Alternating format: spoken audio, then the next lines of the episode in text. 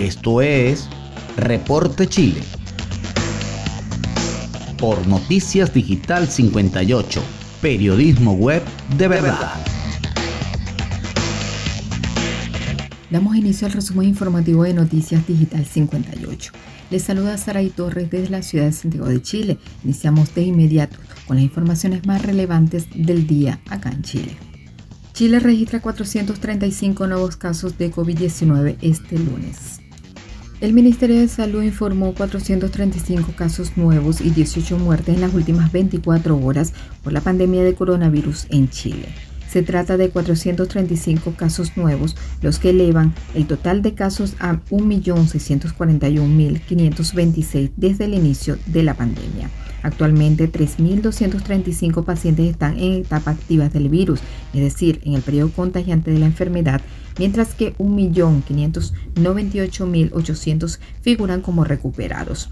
En cuanto a las cifras de fallecidos, el Departamento de Estadísticas e Información de Salud, DEIS, informó que se registraron 18 muertes en las últimas 24 horas, lo que deja un total de 37.108 víctimas de la pandemia en el país. Además, se realizaron 45.043 test PCR en las últimas jornadas, lo que dejó una positividad nacional del 0,89%. Eso mientras que en la región metropolitana, donde se concentra prácticamente la mitad de la población chilena, se registró una positividad del 1%. Permanecemos en materia de salud. ISP aprobó uso de vacunas Sinovac contra COVID-19 en niños mayores de 6 años. Durante el mediodía de este lunes, el Instituto de Salud Pública de Chile, ISP, aprobó el uso de la vacuna contra COVID-19 desarrollada por Sinovac para niños mayores de 6 años. Para la mañana de este lunes, el organismo tenía agendada una reunión entre su director Heriberto García con una comisión de expertos para analizar la solicitud realizada por Senabast en representación al laboratorio chino de realizar la inoculación en la población entre 3 y 17 años. Finalmente, el organismo determinó autorizar la fórmula desde los seis años con una votación de cinco votos a favor de esa edad, mientras dos votos se manifestaron favorables a hacerlo desde los 12 años y uno por rechazo por falta de antecedentes. A comienzos de agosto, el ministro de Salud, Enrique París, adelantó que el proceso de inoculación para este grupo etario podía comenzar durante el mes de septiembre u octubre, luego de que el Centro de Investigación de Butantan en Brasil arrojara muy buenos resultados con respecto a dicha vacuna. Además detalló que en Chile hay tres laboratorios que están ensayando este tipo de vacunas, Moderna, Pfizer y Sinovac. Avanzamos en las informaciones en el portal web digital58.com.be. Presidente Piñera anuncia proyecto de aumento de pensión básica solidaria y extensión del aporte previsional solidario. Este lunes y desde España, el presidente Sebastián Piñera anunció las medidas con las que se propone mejorar los montos de pensiones para personas que ya se encuentran en el proceso de jubilación. El mandatario comunicó que el compromiso actual de su gobierno es, por un lado, proteger los ingresos de las familias, los empleos de los trabajadores y la sobrevivencia de las pymes, y por otro lado, mejorar las pensiones. Deteniéndose en el segundo punto, destacó haber puesto en marcha una reforma previsional cuya primera etapa está ya en plena vigencia desde el año 2019 y ha permitido mejorar en un 50% la pensión básica solidaria y el aporte previsional solidario, beneficiando ya a 1,7 millones de pensionados los más vulnerables. En ese sentido aseguró que hay una segunda etapa eh, pendiente de la reforma que beneficia especialmente a las mujeres y la clase media. Esta etapa que enfatizó fue aprobada por la Cámara en diciembre de 2019 y se encuentra ya hace casi dos años estancada en el Senado. Porque las pensiones no pueden seguir esperando y para terminar con esta larga y perjudicial espera, anunció el presidente, en los últimos días presentaremos al Congreso a través de la Cámara y con trámite de urgencia un nuevo proyecto de ley. Al respecto, detalló sus pilares serían aumentar la pensión básica solidaria a 177 mil pesos mensuales para que pensiones superen la línea de pobreza. Luego, extender la cobertura al aporte previsional solidario desde el 60% actual al 80% de los pensionados de Chile. Y finalmente, establecer que la cotización previsional y el seguro de invalidez y sobrevivencia de las personas desempleadas sean cubiertas por el seguro de cesantía. En tiempos electorales, mientras algunos quieren reducir las pensiones, nosotros queremos aumentarlas, protegiendo así la calidad de vida de los jubilados durante su tercera edad, sentenció Piñera. A su vez agregó que para financiar responsablemente este aumento de pensiones, el proyecto incorpora la eliminación y reducción de un conjunto de exenciones tributarias que no se justifican y cuya eliminación contribuirá a un sistema tributario más simple y más equitativo. Antes de terminar, el mandatario indicó que un buen gobierno siempre y especialmente en tiempos difíciles debe ser muy sensible con las necesidades de los ciudadanos, pero al mismo tiempo también debe ser muy responsable con las políticas públicas que impulsa y con los efectos de estas sobre la calidad de vida permanente de las familias y el futuro de nuestro país. Pasamos ahora a información meteorológica emiten aviso por posibles tormentas eléctricas y granizos entre las regiones de Valparaíso y Aysén. La Dirección Meteorológica de Chile emitió un aviso por probables tormentas eléctricas que podrían afectar a buena parte del territorio nacional entre las regiones de Valparaíso y Aysén.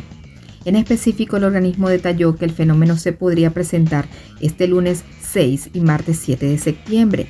En el aviso se da cuenta del probable desarrollo de tormentas eléctricas aisladas, las que se desarrollarán desde Ñuble hasta el norte de Aysén durante el lunes. En tanto, pronostica el mismo escenario para este martes, pero en la cordillera entre las regiones de Valparaíso y el Biobío.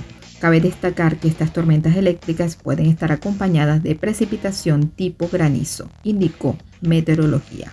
Permaneciendo en el tema, emiten alerta por heladas en la región metropolitana y otras cinco regiones del país. La Dirección Meteorológica de Chile emitió una alerta agrometeorológica debido a las bajas temperaturas mínimas pronosticadas para este miércoles 8 y jueves 9 de septiembre. Se espera que el fenómeno se presente en la región metropolitana, además de Valparaíso, O'Higgins, Maule, Ñuble y Biobío. El predominio de un régimen anticiclónico de frío en la zona central del país generará un descenso en las temperaturas mínimas produciéndose heladas matinales, explicó el organismo. En la región de Valparaíso para este miércoles y jueves la mínima podría llegar a menos un grado, misma temperatura matinal que se espera para este 8 de septiembre en la región metropolitana, mientras que el día siguiente alcanzaría los 0 grados. Por su parte, en O'Higgins, los termómetros podrían descender al menos un grado el miércoles o a 0 grados el jueves. En Maule, Ñuble y Biobío, en ambos días se esperan temperaturas mínimas de hasta menos un grado. Continuamos en el tema meteorológico. Varios temblores se registraron en Chile este lunes. En la madrugada de este lunes 6 de septiembre a las 3,38 horas, un sismo de magnitud 4,4 en la escala de Richter afectó a la zona norte del país, según información del Centro Sismológico de la Universidad de Chile. De acuerdo a los datos entregados por el organismo, el epicentro se ubicó 62 kilómetros al este de Tierra Amarilla en la región de Atacama, con una profundidad de 134,50 kilómetros. ONEMI comunicó que a través del Sistema Nacional de Prevención y Respuesta ante Desastres se evalúan eventuales daños a personas, alteraciones a servicios básicos o infraestructura producto de este sismo. Más tarde, a las 5 horas 31 minutos, un sismo de magnitud 4,2 en la escala de Richter afectó a la zona norte del país, según informó el Centro Sismológico de la Universidad de Chile. De acuerdo a los datos entregados por el organismo, el epicentro se ubicó a 57 kilómetros al oeste de Los Pilos, en la región de Coquimbo, con una profundidad de 35,20 kilómetros. Y finalmente, durante la tarde de este lunes se registró un sismo de magnitud 4,3 en la región metropolitana, cuando el reloj marcaba las 19.36 horas. El movimiento telúrico, según la información proporcionada por el Centro Sismológico Nacional de la Universidad de Chile, tuvo su epicentro a 36 kilómetros al noreste de Farellones, a 117,30 kilómetros de profundidad.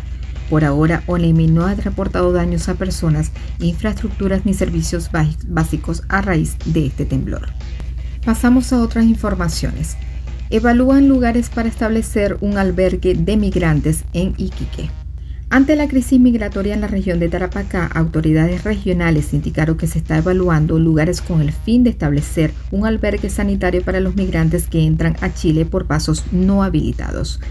El alcalde de Iquique, Mauricio Soria, descartó que se vayan a usar el estadio de Cabancha y los colegios municipales como recintos transitorios. Sin embargo, desde la delegación provisional apuntan el sector de Bajo Molle para habilitar rápidamente un albergue. Actualmente hay tres residencias sanitarias transitorias dispuestas en la región, en las cuales 396 migrantes están cumpliendo cuarentena preventiva.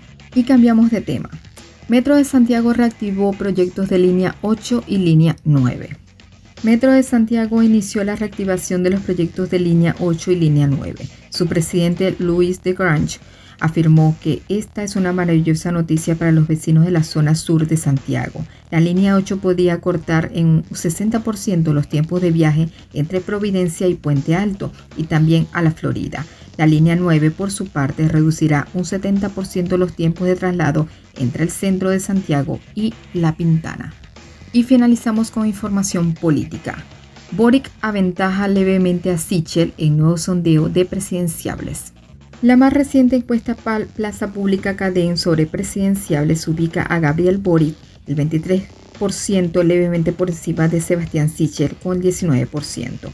Más abajo, en tanto, empatan Yasna Proboste y José Antonio Katz, ambos con el 12%. Y así hemos llegado al final del resumen informativo de Noticias Digital 58. Se despide Saray Torres, no sin antes invitándoles a seguirnos a través de nuestras redes sociales. Recuerda que somos digital58.com.ve, periodismo web de verdad. Nos escuchamos en una próxima entrega.